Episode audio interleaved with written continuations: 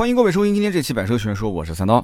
今天这期节目呢，和大家聊一聊吉利的新悦 L。那这台车呢，五月二十五号预售，预售的价格呢，十四点八万到十八点八万，分成两驱低功率版和四驱的高功率版。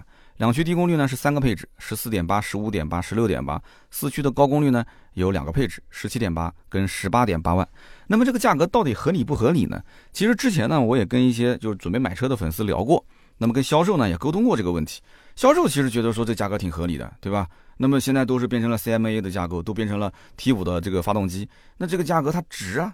但是对于消费者来讲的话，很多人他是想买到什么呢？想买到 T 五高功率发动机。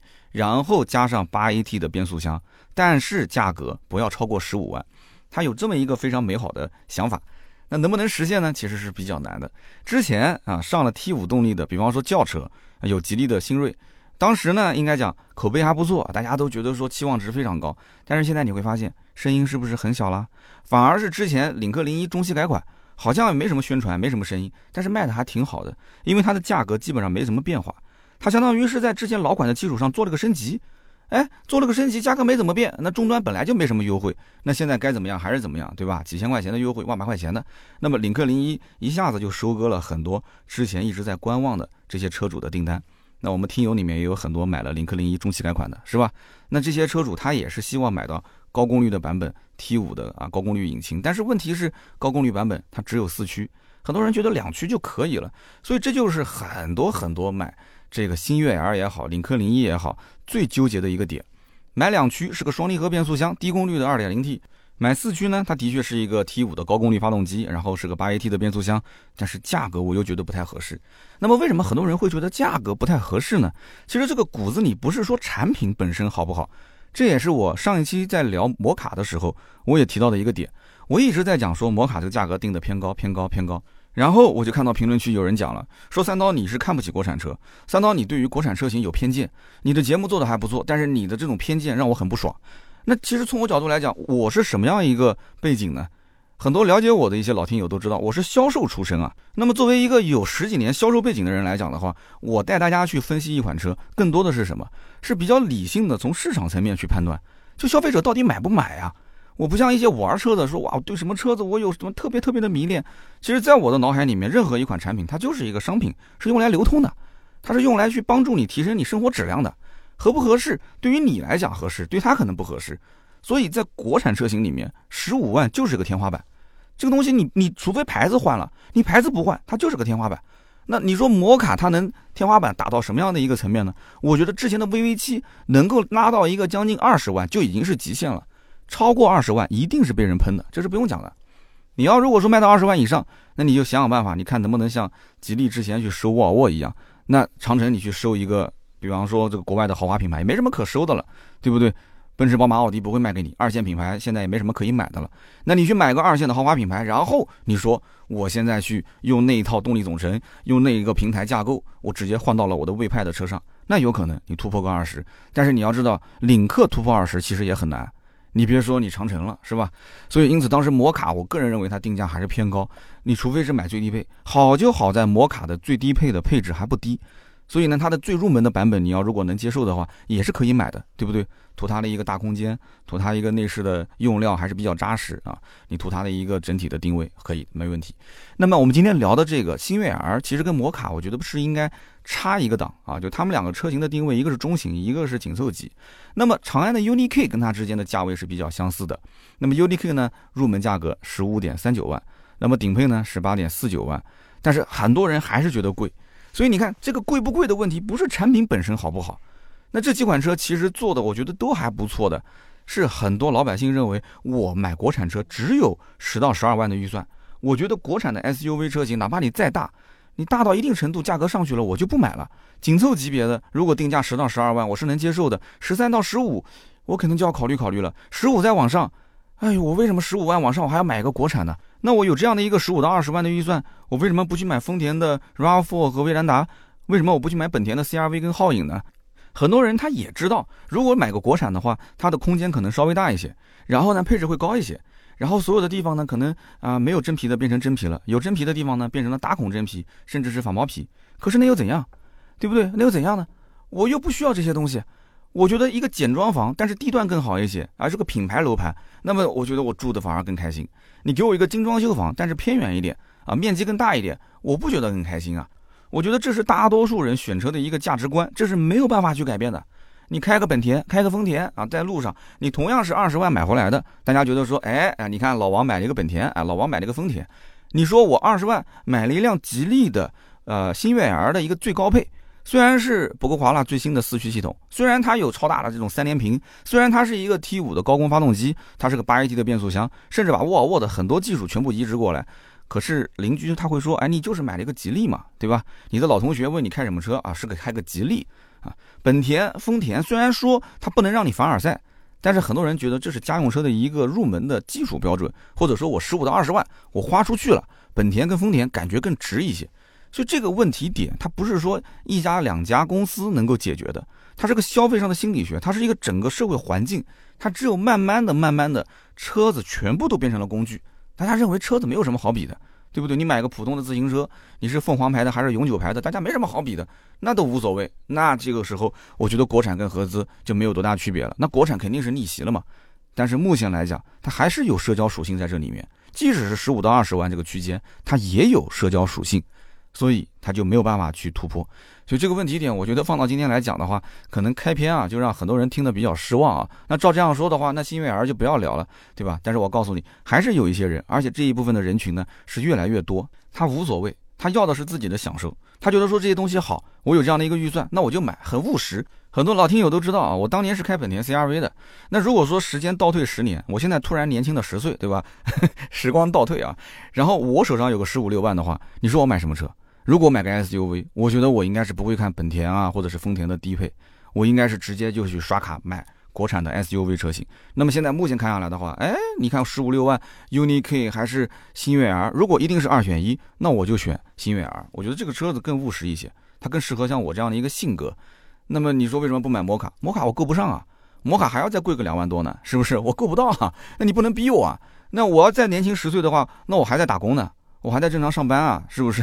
我每个月就那么一点工资，我一年就那么一点存款，我好不容易挤出来个十来万，那我能买什么车？那肯定是买个务实一点，我自己觉得喜欢的，配置、空间各方面都合适的，是吧？那个时候跟刀嫂也才刚刚开始，对吧？新生活是吧？所以是这样的一个情况。那么很多人呢，其实听我节目，大概也是这样的一种生活状态啊，就刚刚开始啊，家庭啊起步啊，然后呢，十五二十万啊，想买一台车。所以，我们今天这个节目呢，聊的是新悦 R，我希望能给大家一点点启发。那身边如果有人正好在看这一类的车型呢，也可以把这个节目转给他们去听一听，给他们一些帮助。那么，比方说在解读一些销售政策方面，我个人认为我还是比较擅长的。你比方讲这一次的吉利的新悦 R，它在上市的时候就比较鸡贼啊，它加了一句话，看似非常无意的加了一句话，叫做啊，本次的这个预售价啊，跟最终的官方指导价之间是多退少不补。那什么叫做多退少不补呢？那我相信之前盲定的人很多，一开始犹豫的，但是看到了这一句话，他就下定了决心，直接就盲定，因为他最终的官方指导价如果比他的预售价要高的话，你是不用再补钱的。但是如果最终啊官方售价是比之前的预售价要低，那官方会退钱给你，这叫做多退少不补。所以不管怎么算这笔账，之前盲定的这部分客户他其实是不吃亏的，他还有其他的一些啊提前盲定的一些权益啊。所以很多人就下定决心，我直接盲定，然后等七月份上市，我再看真实售价。但其实呢，这是玩了一个套路啊，这是妥妥的文字游戏。你想一想，这台车它怎么可能上市的时候，它的官方指导价比之前的预售价要高呢？大家就是用小脑想一想，都能想得出来。如果一旦它的官方指导价比预售价要高，哪怕就是高一千块钱，它最终会出现什么样的一个结果？首先，你觉得说之前盲定的客户他会领厂家这个好吗？他会领厂家这个情吗？他觉得说，哎，你指导价高了，但是我之前盲定的时候低价定的，我觉得我讨到便宜了，不会的。他会认为说，我的时间成本是在别人前面已经花出去了，我只是用我的时间成本换了这么一个所谓的低价，也没有低多少，也就是一千块钱呗。那么你告诉我，后面还没下单的人他会怎么想？他会觉得说前面的人已经拿到了便宜了，现在我像个大傻子一样的，我用这个高价就指导价比之前预售价要高了嘛，然后我去订车，那我老子不是有病吗？这台车子肯定早晚要降价的吗？之前的人拿的都比我便宜，对不对？那我为什么要用更贵的价格去买这个车呢？最终会导致什么？订单大幅的下滑，是不是？所以我觉得这样的一种营销呢，它是过度营销啊，它是有点把客户当猴一样耍的这种营销方式是非常不可取的。客户会觉得说，我宁可换穷，但是不能换不均，对不对？你要是有政策，大家一样给；你要是没政策，大家都没有，那就 OK 了。你区别对待啊，所以呢，就会有些人心里面失衡，他觉得说没有讨到便宜。类似这样的情况，之前啊，领克零二 Hatchback。那个两厢车上面啊，所谓的小钢炮，我之前聊过这个车吧，也出现过啊。微博我也曾经发过，当时是什么？让客户去猜这台车最终的官方售价是多少，而且只能往上猜，不能往下猜。那为什么不能往下猜呢？哎，你想一想，这台车如果最终售价是十六万八，然后呢，你猜的是十五万八、十四万八，越猜越低，那最后这个节奏被带起来了，这台车还怎么卖啊？所以只能往上猜。那有人讲往上猜，那我就猜个二十万、三十万啊，那不可以。你要接近它的真正的官方指导价，那好比说最终是十六万八，那你猜的是十六万八千八，哎，那你就是离得最接近的。那怎么样呢？那你就是拿到最多的那个折扣，好比说是五千块钱。那如果你猜的稍微多一点了，你猜到个比方十六万八，你猜到了一个呃十七万三啊，差了五千块钱，那怎么办？那你就拿稍微少一点的折扣，对吧？给你一个两千块钱折扣。所以他是这么玩的。最后在网上你看到那些客户是怎么反馈的吗？都是在骂啊，说你把我们当猴来耍。对不对啊？让我去猜，你官方指导价该多少钱就多少钱，让我猜猜猜什么猜？有什么好猜的？猜到最后，本来是给优惠的，他拿的多，我拿的少，对不对？那这个大家都会有意见，所以我觉得是过度营销。那吉利这两年虽然说啊，在营销方面确实是甩了竞争对手几条街，但是好像最近是换了团队还是怎么回事啊？就是特别喜欢去玩那些动脑筋的东西。这个脑筋你用多了之后啊，其实消费者是不喜欢的。刚开始你说你去营造它品牌的这种属性，我觉得是可以的。但是你现在再去制定这个销售的政策，我觉得是不可以的。该换团队换团队啊！就吉利有的领导也在听我的节目，真的，我不要跟客户去玩脑子啊！就该一碗水端平就端平。那我们再讲一讲这台车啊，前面十多分钟都是在讲政策。这台车子呢，其实并不是星越的加长。我之前节目也提过，它是星越 L，只是用了星越这个名字而已。星越呢是一个轿跑 SUV。星越 L 这个车子呢，更偏向于家用。你只要看到这个车，你就知道我说的是什么意思了啊！四平八稳，看上去就是一个普普通通的家用 SUV。那我们的文稿里面也是有图片，大家可以点开看一看。星越 L 其实在整个的吉利家族里面，并不是最大的 SUV 车型。你再往上看，其实还有是什么车呢？就是豪越，它的广告就是大大大大大大豪越。那么豪越大是不是比这车卖的贵呢？还真不是，豪越反而卖的比这车便宜。哎，那有人就讲了，那为什么豪越比它大，但是比这车便宜呢？其实很简单，因为豪越啊，它是在嘉际的平台基础上拉皮拉过来的，所以豪越它是吉利之前的老平台，它不是现在的 CMA 平台，它也没有所谓的什么 T 五的动力，所以这个豪越就是大，就是便宜，但是感觉呢相对土气一点。那你要如果要空间，你又要大，那你就去买豪越。你要想精致一些，想要用这个 T 五的动力总成，想要移植这个沃尔沃的这一套的啊平台架构。那你就去买星越 R，所以你会发现吉利的产品线啊还是比较丰富的。你不管是看中型的、紧凑型的，还是小型的 SUV，它都有。但是现在来看的话，但凡是用 CMA 架构加上 T5 动力的，应该是算最新一代的车型了。那么之前没有进行更换的，那都是上一代的车型。所以你要好的动力、好的平台，还是要大要便宜，那你自己去选。那么星越 R 的尺寸呢？车长是四千七百七十毫米，轴距是达到了两千八百四十五毫米。这个数据其实已经是相当可观了啊！车子你要是真实的看到的话，你也会觉得这台车不小。那么它到底是有多大呢？跟你这么讲啊，这台车的大小是比现在的大众途观 L 还要大。大众的途观 L 的车长是四千七百一十二毫米，它的轴距是两千七百九十一毫米。所以这个车不管是看它的长宽高还是轴距的数据，都是瞄着途观 L 去打的。所以你看，吉利最想打的是谁？吉利一直想打的就是大众。啊，不管是造轿车也好，还是造 SUV 也好，都是想连着大众去打。但是这台车子呢，它又比不过长安的 UNI-K 的大小，它更比不过啊长城的摩卡的大小，摩卡比 UNI-K 还要大。所以你会发现在整个的国产 SUV 里面，其实已经形成内卷了。大家就是一味的去追求这个车，就是大大大大大，然后配置就是丰富丰富再丰富，然后不停的去怼料啊，怼它的内饰用料。那么包括它的最核心的三大件啊，平台也好，发动机、变速箱也好，都是想要用最新的技术用在我的旗舰车型上。但是价格想要突破还是非常困难。所以在这个基础上，我觉得吉利还是比较聪明的。我就做一个星越 R 这么大的，我就说我是紧凑级啊，我也不跟你们去争那么大，但是呢，我的价格定的低一些。那这种策略，我觉得可能会比摩卡的策略成功性要高很多。我为什么要下这样一个结论呢？其实很简单，你举个例子，比方说你买摩卡，那既然我已经选择买摩卡了，也就是说我无所谓它是合资还是国产，我手上有个二十万，然后呢，我看中的是摩卡，它配置更加丰富，做工啊用料更好。好，这个时候呢，我可能就决定要买摩卡了。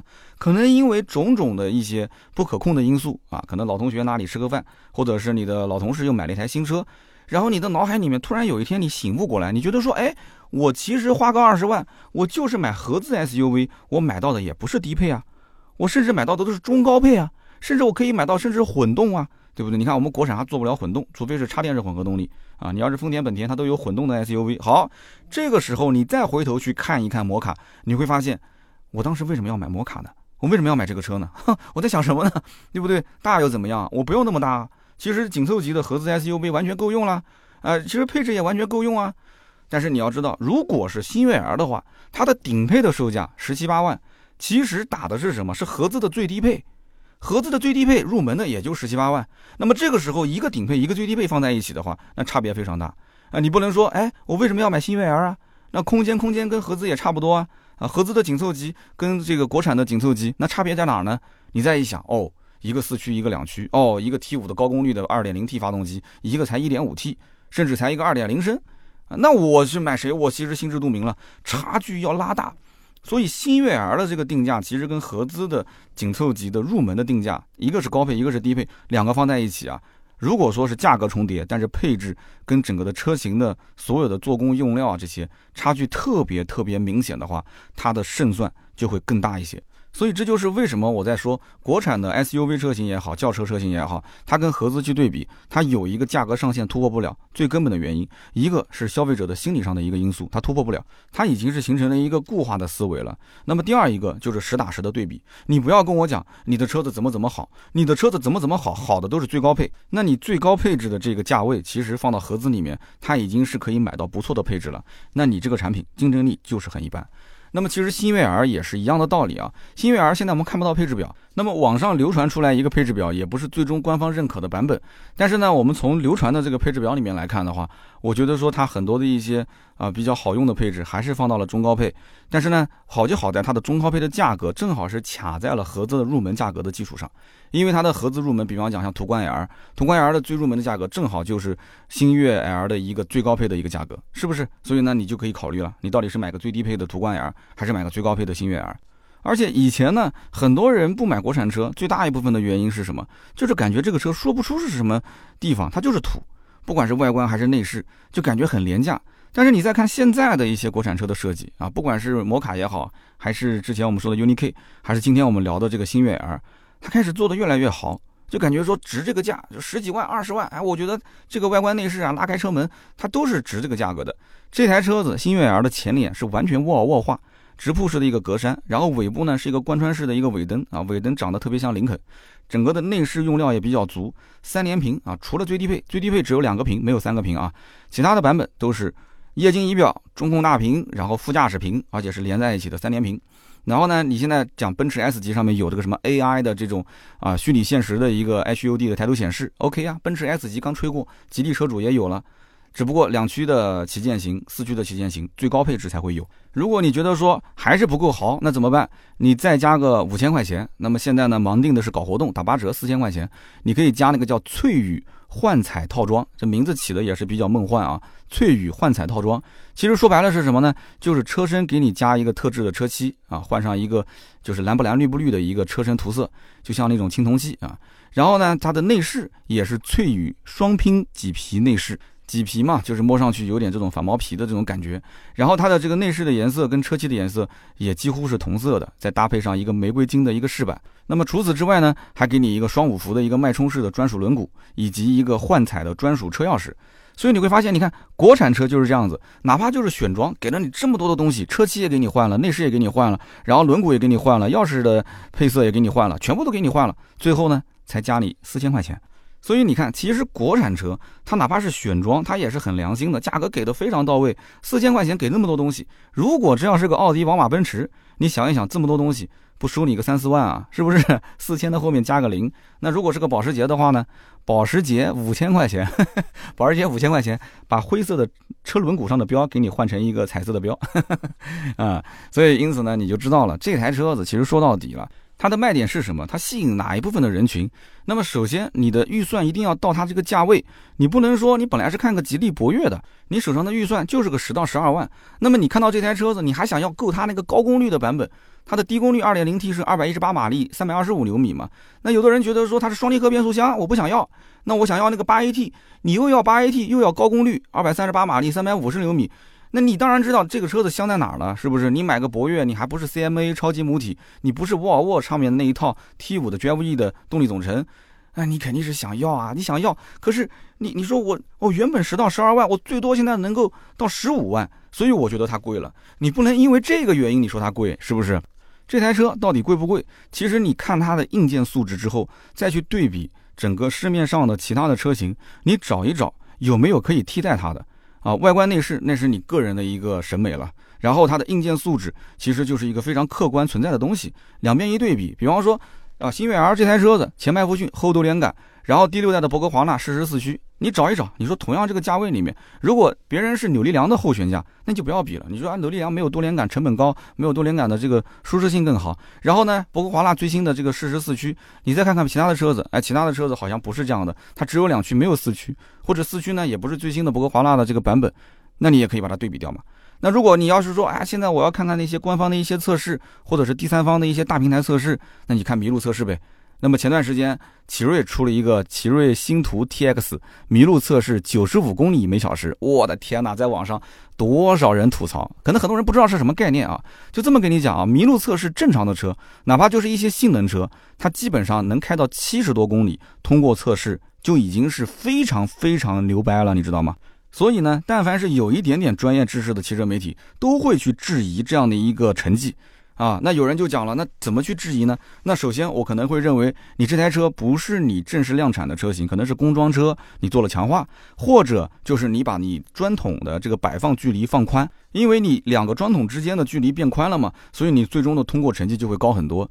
那么麋鹿测试新悦 R 是什么样的一个结果呢？新悦 R 一开始测的是七十九公里每小时，后来测到了八十二公里每小时。那么对于这样的一个成绩，我个人是持保留意见的啊。我觉得现在只要但凡出一个新车，特别是国产的新车，大家都要去跑一下麋鹿测试，然后拿麋鹿测试的成绩去做官方宣传。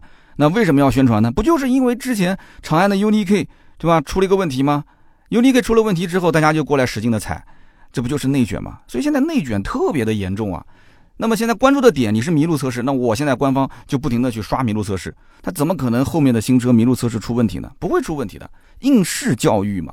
还有就是百公里刹车距离，新悦 R 给出的百公里刹车距离最短是三十四点九米，很多人也不知道是什么概念，我就这么跟你讲吧，四十米之内基本都是非常好的成绩了，四十米之内非常好的成绩，它把它缩短到了三十四点九，是不是很厉害？可是有很多的一些超跑配竞技卡钳。百公里刹停的距离也就是在三十五米左右，所以难道你这个车子一台 SUV 你还能赶得上超跑的制动距离吗？所以我对这个结果也是持保留态度的，因为现在国产车可以说在数据方面的竞争是非常激烈的，内卷非常严重，所以这些数据呢，我觉得水分还是很大的，场地的优化，对吧？轮胎的优化，悬架调教的优化。有没有这种可能性啊？官方，你敢不敢拍着胸脯告诉我？你说我实测的这个结果就是跟第三方、你们任何车主或者是媒体你测出来结果可以说完全一致啊？你敢这样子说吗？啊，用非常权威的标准，大家不要各测各的。我真的是希望能不能有非常权威的官方去测这些产品，它最终给出的结果，就像中保研去撞车一样的啊。中保研能不能出一个这种测试？我们相信你的结果，好吗？但是不管怎么说，这台车应该讲它的整个的底盘素质或者说是硬件素质，还是强过啊绝大部分的一些市面上在售的国产 SUV 车型。那么至少我觉得，那麋鹿测试它哪怕再虚再假，它应该也是比 UNI-K 的麋鹿测试要强一些。但是麋鹿测试后来 UNI-K 也重新强化过了啊。好了，我们再说说这个车的一些内部的东西。比方说，这个车呢是搭载了高通骁龙八幺五五的芯片，那么这个已经是目前车规级别当中啊最高的一个等级的芯片了。那么它其实也不得不配这个芯片，为什么这么讲？因为它如果是不配这么高规格的芯片的话，它车内那么多的大屏啊，那么多的车联网，那么多的娱乐性的功能，你说车主最后是又卡壳又死机，那最终本来应该是优点的，反而是成了一个缺点。那么吐槽缺点的人越来越多，这台车自然就卖不掉了。你说是不是这么一个道理？所以厂家绝对不敢在它的啊车载的芯片方面去省成本。那么接着再看一看它的驾驶辅助方面，根据流传的一个配置单，不是官方的啊，我们看到它是全系从次低配开始，十五点八万两驱尊贵型就有了 L 二级的自动驾驶。它有零到一百五十公里的自适应巡航，车道预碰撞的一个预警，行人保护，还有车道保持居中，那就是 L 二级了嘛。那么到了两驱跟四驱的旗舰版，也就是最顶配，它还会有啊，包括是自动变道辅助啊，包括避让这个大型车辆，那也就相当于是 L 二点五了。因此，你到底是要 L 二级的，还是 L 二点五级别的一个呃驾驶辅助系统？你自己看。因为呢，这个旗舰版本，有些人是想要去体验，因为他本来是想买电动车的，电动车上面其实基本上标配都是 L 二点五了，是吧？那我现在买个燃油车，我也不能落后嘛。然后这车还有一个就是五 G AVP，叫一公里无人自主泊车，但是呢，这个功能目前还没有开放，因为它是通过五 G 的通讯，然后通过云端啊，百度的这个阿波罗的算法，然后来进行记录。最终呢，让你能保持你离你的车位一公里，你就可以下车了，车子自动开进去。目前来讲，可以实现的是多少呢？两百米。如果看我们的订阅号，或者是看我们的各个平台上的视频账号“百车全说”，我曾经做过一个测试，就是威马的这个无人自主泊车啊，非常好玩。在一个停车场里面，对吧？跟很多的路人去互动，给大家去看一看，说这个车子呢，人下车，车上没有人，自己去停车，自己去躲避障碍，然后呢，搜索车位，泊入和泊出。所以它很多的硬件是预埋的，未来可以通过 OTA 升级，然后进行无人的一个托管。其实呢，这个功能啊，想想是挺好的。你比方说，我在地下停车场，我的车位离我的电梯口是比较远的，那我可以先把车开到电梯口，然后下车，直接让车自己开回去。还有就是，比方讲，如果是路面停车场，我的停车位离我的小区的入户门是比较远的，那我可以先开到入户门，然后呢，再把车子让它自己停到我的停车位。可是我要告诉你一点，这里面是有个 bug 的，因为我玩过这个，因为我拍过视频，大家可以去看我们的这个百车全说账号里面都有啊。就是说你得手上啊要用 app 去一直摁着它，就你要一直摁着它让它自己开。也就是说这个时间啊，你不是说下了车你就上楼的，你要一直盯着这个车子再往前走往前走，然后停到了车位里面才行啊。所以我用过之后就有点哭笑不得嘛，它一共就两百米的距离。我要提前下车，然后呢，再掏出手机，再打开 app，然后再用 app 上面去摁着这个车子的行驶按键，让它去停到车位里面。有这个时间，其实最终两百米我都已经开过去，把车停好了。是不是这个概念？所以这个不是有点鸡肋吗？非常鸡肋的一个功能啊！但是呢，以后如果是一公里的话，我觉得倒还好啊。一公里那真的就是可以实现更多的一些玩法了。但是真的是一公里你就敢提前下车吗？你敢吗？你告诉我啊！那么我们再说一说这车的配置啊。那么它最低配就有电动感应的尾门，然后有全景天窗、双区恒温空调，还有就像路虎那种透明底盘。但是最低配呢，它不能选装翠羽幻彩套装。而且最低配它没有标志性的三连屏，它只有两块屏，所以因此呢十四万八，你看合适不合适？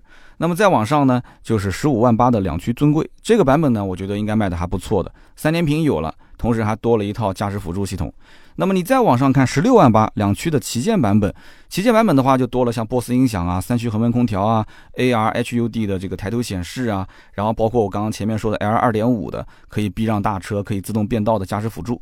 那么这个版本我估计可能选的人也会有，那么再往上加一万块钱，十七万八是二点零 T 高功率的发动机，八 AT 的变速箱。博格华纳四驱的一套系统，哎，那么这个四驱版本到底香不香呢？哎，我个人觉得说啊，你如果一定要八 AT 的话，这个版本是香的。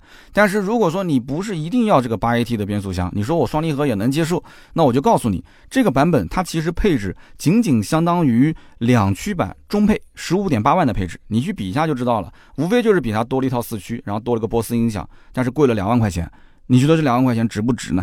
啊，所以根据你的预算来嘛。那么最后一个版本就是顶配十八万八嘛，十八万八相当于是十六万八的版本基础上贵了两万块钱，不就这个概念嘛？所以整体来讲，我个人觉得两驱性价比肯定比四驱高。但是呢，我相信还是有很多的一些客户就是不相信双离合的变速箱。啊，他就是不敢买，然后要买八 AT 的，八 AT 的高功率的版本，将来油耗高不高也无所谓，反正有这么多一些东西啊，听起来都是一些最新的科技，我全部把它买下啊，全部拥入我的怀中，那最后的预算你肯定是要高嘛，预算高了，你最后发现说，哎，我的预算还是有点够不到，那你就骂它价格贵嘛，可能有人会这样的一个逻辑啊。那么我们最后讲一讲现在一些销售政策。其实我觉得现在的政策呢很一般，五百二十块钱抵一个两千块钱的车款，这个我觉得就是官方的一个让价，等于让了一千五嘛。然后什么两年七点八折的保值回购，也不会有多少人真的开两年给他进行回购。还有一个七千块钱的置换补贴，那现在新车基本都会给。还有个三十六期的零利息的一个金融补贴，相当于三年的一个免息，这个政策还可以。但是你要去问清楚，三年免息，你真正能贷款贷多少钱？贷款额度是多少？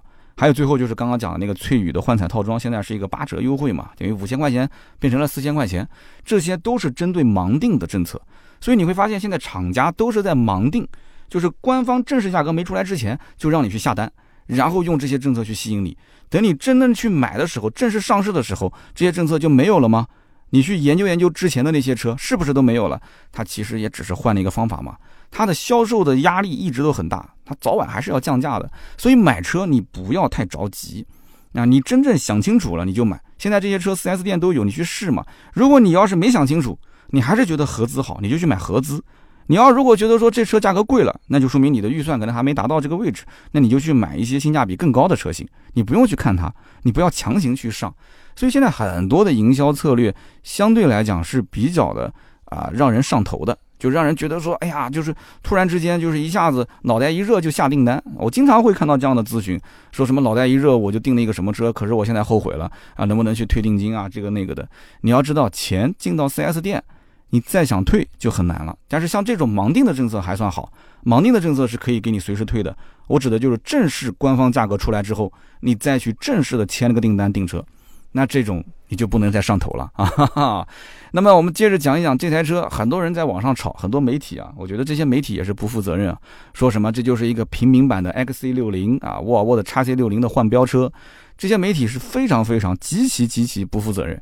这台车子其实跟 x C60，你只能说它是长宽高大小差不多，然后呢，可能前脸看上去有那么一丢丢的像，除此之外没有半毛钱的关系。人家叉 C 六零是定位中型 SUV，新锐 R 定位是紧凑级 SUV。虽然我前面讲了，其实大小是差不多的，但是两台车子定位完全不同，两个车型的客户群体肯定也不会重叠。而且叉 C 六零是 SPA 的平台，新锐 R 是 CMA 的平台，两个车型连平台架构都不一样。而且他们两个人就是动力虽然都是 T 五系列的动力总成，但是叉 C 六零的二点零 T 是二百五十马力，三百五十牛米，新悦 R 是分成高功率和低功率两个版本。它即使是高功率的版本啊，它也就是两百三十八马力，三百五十牛米，所以本质上来讲，发动机变速箱之间的调教还是有差别。所以千万不要再听说那些媒体讲这台车就是一个换标的叉 C 六零，两个概念，叉 C 六零仍然是叉 C 六零，架构不一样，动力还是有差别的，那做工啊、配置各方面还是有非常非常大的一些差别。所以呢，网上的这些文章也好，视频也好，如果提到了这一点，说什么吉利的星越 R 就是换标的叉 C 六零，你只要哈哈一笑就可以了。三刀今天在节目里面给你解释的已经非常清楚了。但是呢，我还是那句话，沃尔沃 它作为一个二线豪华品牌。底气还是有的，它的卖点是安全，对吧？它但是跟凯迪拉克一样，都是疯狂降价，价格优惠确实很大，动辄都是十来万。那么吉利呢？它作为自主品牌，它现在目前来讲就是做工啊也还可以，然后呢配置也还挺丰富的，就是溢价能力是相对比较有限。但是你要知道，溢价能力相对有限也不一定是个坏事。说白了嘛，就是你给的配置更多，对吧？然后做工更好，而且动力总成各方面你也都换了，但是你的价格我可以拿下。这就是我最满意的，就无非就是现在吉利星越 L 的价格已经是接近于十七八，将近落地二十了。那我可能有些人，我本来想买个国产十五万的啊，我没买到，这可能有点纠结。那像沃尔沃 x C 六零这种，本来大家的预算都在三十五万、四十万的，结果跑到了沃尔沃店里面一看 x C 六零，哦呀，这车子优惠这么多啊，啊，好便宜啊！那么客户就会有一种占便宜的心态。所以这两台车子呢，各有各的打法，他们针对的竞争环境是不一样的。不要再听任何的汽车媒体跟你讲，他们俩之间是一个什么平替车型，就是平行替换车型，不可能的事情。怎么替啊？啊，买个十七八万的新威尔都觉得贵，你让他去替一个沃尔沃的叉 C 六零，叉 C 六零再怎么说也要三十万出头呀，是不是？是不同维度的一个竞品，听听就可以了，好吗？那么这台车子它的竞品啊，其实我们之前节目里面也都提到过的，比方说像摩卡，比方说像 UNI-K，今天我们在节目里面就不展开了，大家可以去听一听摩卡的那期节目，我们说的是比较清晰的。那么最后呢，我们就说说它的合资的一些竞品。其实合资的竞品，我个人觉得啊，如果说按照新悦儿的定价来讲的话，它的入门十四万、十五万这个区间，其实也就只能是拿合资的一些小型 SUV 来比。小型 SUV 像 XRV、缤智、CHR 和奕泽这一类的，但是你明显这一类的车型，它可能都是给老婆开，或者是家里的第二辆车、代步车，它不要求空间，也不要求配置，它要的可能就是合资，或者说是要它的安全性更好一些，什么十个安全气囊啊、主动安全配置啊这些，那因此它就要这些合资领域里面的相对来讲的有一些卖点的车型，它要保值率，那你确实比不了。但是你要如果说谈空间、谈配置的丰富程度，那就吊打嘛，对不对？新悦 R 怎么可能不吊打 XRV、缤智、CHR 跟奕泽呢？那如果说再往上，如果到了十七八万，那一定是合资的紧凑级，就是我们前面说的 RAV4 啊、威兰达、CRV、皓影啊，包括现在的三缸的奇骏。那么这里面其实不仅仅是标标准准的紧凑级，还包括那些入门紧凑，比方说像途岳、像探歌这些啊，稍微小一点的，甚至于包括。啊，我们刚刚其实忘了说了，大众的途观 L 跟探岳也是它的直接竞争对手，还有就是像美系的福特的锐际啊，甚至包括吉普的指南者这些，它都是一些竞争车型。那么合资我们就不一个一个的展开了，因为这些车型很多的消费者也非常的熟悉，每个都有自己的卖点，而且每个品牌在这个市场上可以说已经迭代了很多很多年啊，甚至十几二十年。那么它的口碑、它的群众基础，我觉得也是新悦 R 是不能比的。这也是为什么国产的很多的新车型，它没有办法去突破啊原有的这些合资竞品的上限，为什么抢不走它的客户的一个本质的原因。就老百姓觉得说，我不能担这个风险去买一个新的车型，啊，买个新品牌的新车型，那我只能是去相信这个品牌之前的老车型，它的那么多的在路上跑的车主，他们的口碑，对吧？那么所以这也是为什么客户觉得说，啊，合资的这些车子呢更加耐用一些。那么开出去呢，更加有面子一些啊，驾驶质感更好一些，他们就认合资。这有的时候确实也是这么个道理，你没有办法啊。他们可能会觉得说，在看不见的地方一定是会更好的。好了，那么在节目的最后呢，给大家再做几个小提醒啊。那么就是，如果说真的是下定决心了，你想买新悦 L 这款车，那么你要记住了，这个车呢，因为它用的是 T5 的这一套动力总成，因此它就跟豪华车型一样的，要用95号汽油。记住了啊，加95号汽油。那么同时呢，它的小保养在一千块钱左右，大保养呢在一千四、一千五上下。那么它的保养的间隔呢，就是一年或者是一万公里。那么根据这样的一个花费，你就可以去算一算，你一年啊，除了加油之外，你大概还有多少的养车的费用？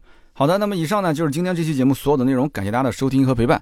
那么今天我们聊的是吉利的新悦 L，我也想听听各位对于这台车子的一些看法。新悦 L 也好，长安的 UNI-K 也好，还是啊长城的摩卡也好，国产车型呢现在都在想往上走。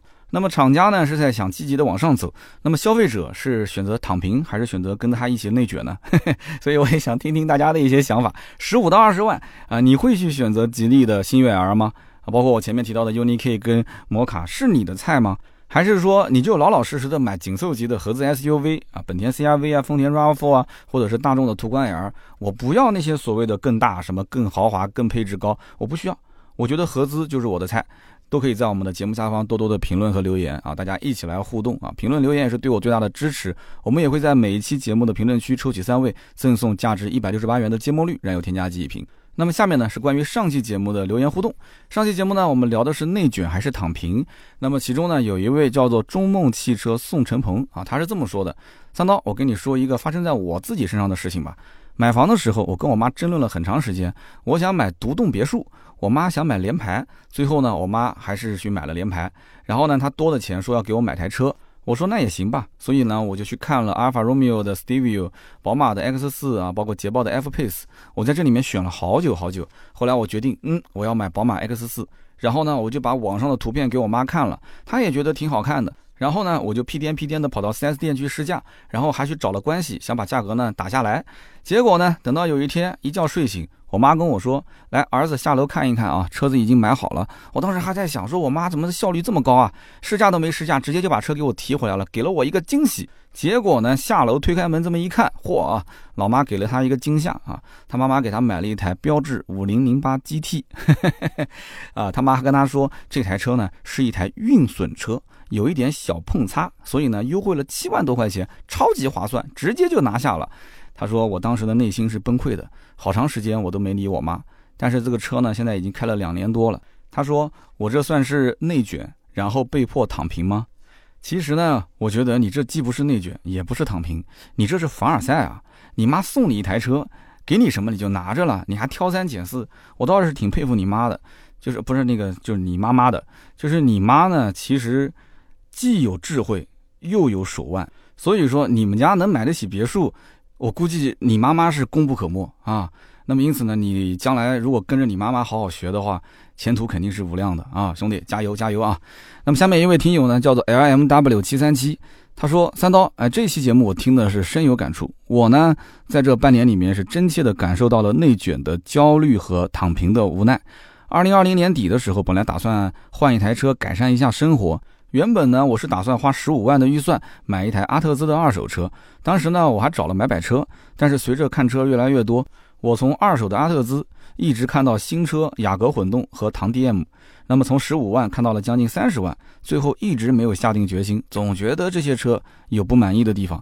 后来呢，我父母就劝说我说：“你呀，应该在老家买套房子。”结果今年四月份，在父母的劝说之下，我一下掏出所有的现金，还借了一些贷款，啊，我就买了一套房。现在我就开始焦虑了，因为我的收入感觉还不起房贷，所以我就开始找更高收入的工作。我从四月份开始去投简历，一直投啊投啊，然后各种内卷啊，投到今天已经六月份了，结果工作还是没找到。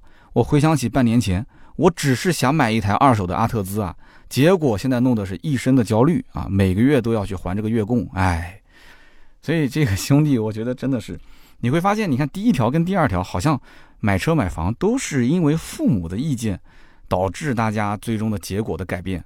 但是我想问大家一点：自己的生活是自己过的，为什么就一定要父母参与到你的生活的很多决策里面呢？那是不是各位现在的生活还是需要父母的资助呢？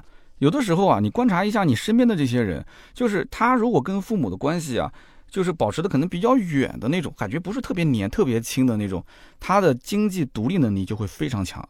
就是反过来讲，就这个孩子，他可能跟他的父母特别关系好，然后经常回了自己父母家，然后给父母买东西呀，各种哄自己父母，他反而是经济的独立能力相对弱一些。这个呢，只是大部分的情况，我也不能说那么绝对。那也有一些人，他可能原生家庭的原因，他即使经济独立了，他跟自己的父母的关系，或者是其中一方的关系，仍然是非常非常的好，对吧？但是大部分的情况，应该跟我说的这个是非常相似的，因为我观察过这样的一个现象。所以呢，我还是希望啊，就是你经济相对独立的情况下，自己日子自己过，自己的角色自己定。不是说什么都听父母的就一定是孝顺。那你要知道，农村很多的一些老人，他拿一辈子的积蓄去盖一栋新房子，都是希望孩子将来能够回老家住在自己身边。到最后呢，老人去世了，房子呢也没有人去住，那房子想卖也卖不掉。那很多时候你要自己有自己的想法，甚至你还得去影响你父母的一些想法，这个才是我个人觉得比较正确的。因为时代在变，观念也在变嘛。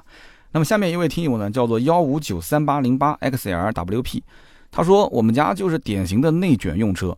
我的对象从家里到单位直线距离不超过一公里，但是因为他的同事开的都是奔驰、宝马，所以在换车的时候，我们就换了一个二十多万的合资 SUV。”那么这台车子本身开的就不多，现在呢，他又要给自己再买一辆车，本身上班就开不了几公里，最多在市区转一下。那我个人认为，买一辆像丰田的致炫，这是最好的，对吧？又保值，车子又小又好停车，或者呢，就买一个大一点的高尔夫也完全可以了。因为家里面本身有一辆车了，再买一辆就只是代个步而已，没有必要非要上一个中大型的 SUV。但是没有办法。因为其他的人开的都是奔驰、宝马，如果说啊，我的对象开个小车的话，那可能别人都不跟你在一起玩，所以呢，没有办法啊，只能是硬着头皮上。那么这一位听友啊，他说的自己这个案例啊，就是非常典型的内卷式买车。其实他完全没有必要两台车，他完全是可以买一辆电动车、电动自行车上个班骑过去。其实真的是这样的，我觉得你开个电动自行车上班，反而比买任何一个什么所谓的大车、小车都要好，真的是。因为为什么呢？你的实力不仅仅是用车来体现的，对吧？你的对象即使不开豪车，啊，你给他穿着打扮，包括他的首饰、他的背的包包这些，都能看得出来，他其实是一个家庭条件非常非常不错的一个员工。那么他工作上本身也很努力，然后呢，收入各方面大家也都很清楚。他每一年的收入就那么多，对吧？老公的收入，大家聊天的时候多多少少也会去说一说嘛。我老公在哪边上班啊，做生意的啊，怎么样？大家都很清楚。现在这个车子呢，有的时候啊，并不完全是一个啊你个人身份的一个定位。那除非是什么？就是你长期接触那些陌生的客户，就是你要给别人经常留下第一印象啊。在这种情境之下。那我觉得面子工程是需要有的。你长期都是在一个固定的社交人群里面，其实你再怎么去装，你装不出什么东西的，真的，那只是你自己在想而已，好吗？好，那么以上呢就是今天这期节目所有的内容，感谢大家的收听和陪伴。那么也欢迎各位在我们节目下方多多的留言评论，这是对我最大的支持。也欢迎各位呢把节目转发给身边那些最近想要买车的好朋友。那么需要添加我们的微信呢？微信号是四六四幺五二五四。加了微信之后呢，我们可以把大家拉到我们的社群里面，跟天南海北的听友一起聊天。有购车的咨询，也可以添加这个微信来联系我。那么今天这期节目就到这里，我们下周三接着聊，拜拜。